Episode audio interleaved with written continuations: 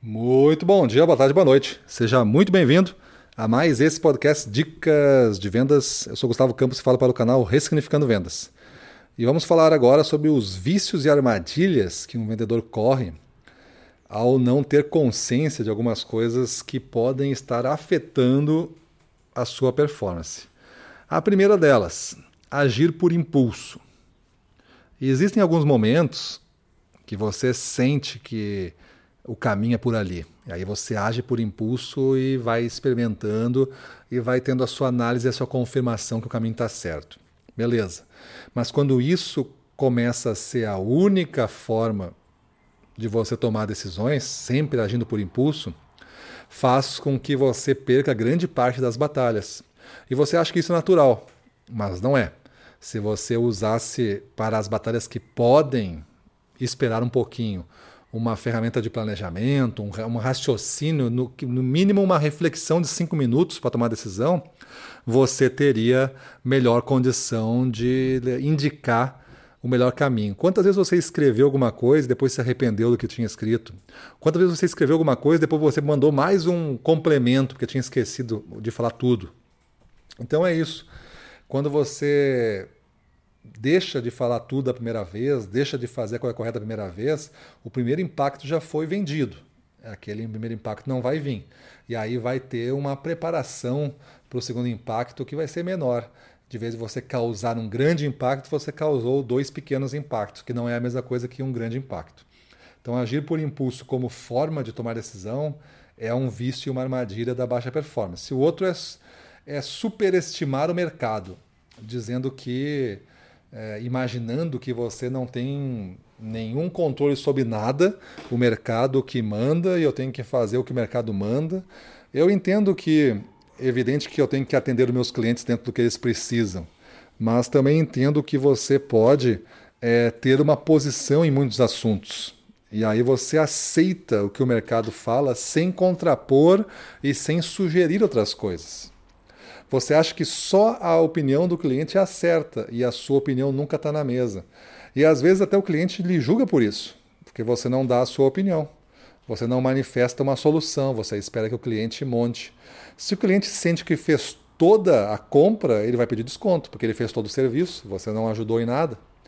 Então é importante você não superestimar, né, valorizar demais o mercado e sim se colocar dentro do jogo com uma grande parcela de responsabilidade desse resultado acontecer. Outro problema, não ter um plano B. É, para muitas coisas na vida, ter um plano B é ruim, mas para venda, principalmente para os grandes clientes, os grandes negócios, principalmente se você tem aquele tipo de venda de rota que custa você é, ir até o cliente, é bom que você tenha um plano B para menos as principais contas do dia, os grandes volumes que você vai fazer no dia. Esse plano B pode ser assim: eu vou. Qual é a tua primeira intenção? Esse é o teu alvo. Tu não pensa em outro. Esse é o teu alvo, tá? Mas caso não dê, para não perder a viagem, o que que tu vai conquistar? Que tipo de informação tu vai conquistar? Que tipo de influência tu vai conquistar? Elevação da influência, né? E com informações novas. Ou até mesmo, que tipo de produto tu pode é, contrapor uma negativa nesse plano inicial que você tinha. Para conquistar algumas coisas, mesmo tendo ruído o plano A. Mas você não joga no plano B, você joga no plano A até o final. Quando vê que você não vai dar, você aciona então este plano B. Não pensar no longo prazo é outro vício e armadilha. Aquele vendedor muito orientado para o agora, tudo que ele faz, ele está interessado agora. Se tiver que embuchar o cliente, ele embucha agora, porque não está preocupado no, no, longo prazo. Então, essa visão de longo prazo faz com que você tome melhores decisões.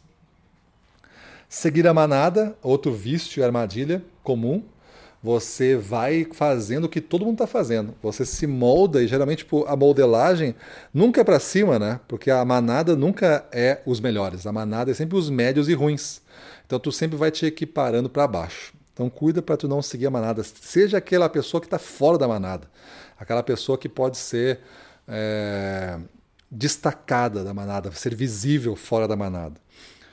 E depois crescer a qualquer custo entenda que o crescimento ele tem que ser de uma forma sustentável, tem que ser bom para você, tem que ser bom para o cliente. Não adianta somente vender a qualquer custo, a ponto de depois você ver que não deixa margem nenhuma o seu negócio, às vezes a margem é negativa. É, pode ter produtos estratégicos? Pode, com margem negativa. Você vende esse, mas tem que vender o outro junto para compor alguma coisa. Então, esse produto de entrada pode ter. Eu, eu, eu acredito nessas técnicas, nessas táticas é, de negociação e precificação estratégica. Né? Muita, muita empresa de aviação utiliza essa, né? Coloca lá um anúncio, tem cinco bancos nesse preço. Depois o próximo banco já não é nesse preço, o sexto banco já é um pouquinho mais caro. Os últimos bancos são muito caros.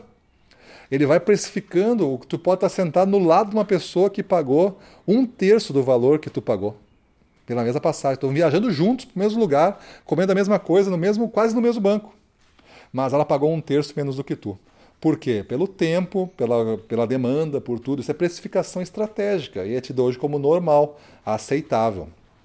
Tu não vai ficar brabo e levantar lá e falar com a aeromoça porque tu descobriu que pagou é, dois terços a mais pela passagem. Não, tu pagou porque tu quis pagar, estava lá, tu não foi obrigado a pagar.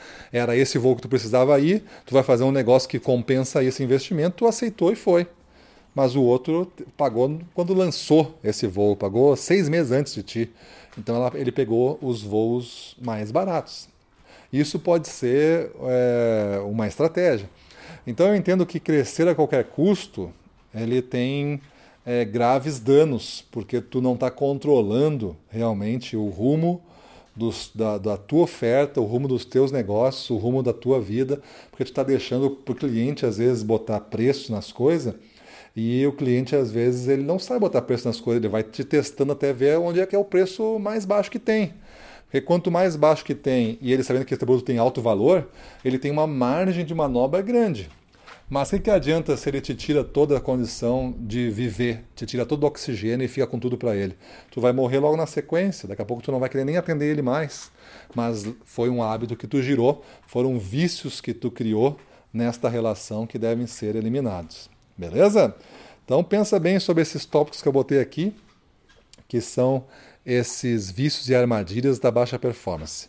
Faz uma análise, pega o teu caderno de aprendizado aí, faz uma análise, escreve sobre cada um deles e vê se tu não sofre de algum desse mal. Se tu já tem o mal como este eu sofro, agora é a hora de tu fazer uma um grande processo aí de mudança, né? O que, que tu vai fazer para não cair mais nesse vício, nessa armadilha. Define uns passos fáceis para fazer e vai fazendo passo depois de passo. Beleza? Então é isso aí. Vamos para a rua, na frente dos clientes do Mínimo Total. Vamos para cima deles.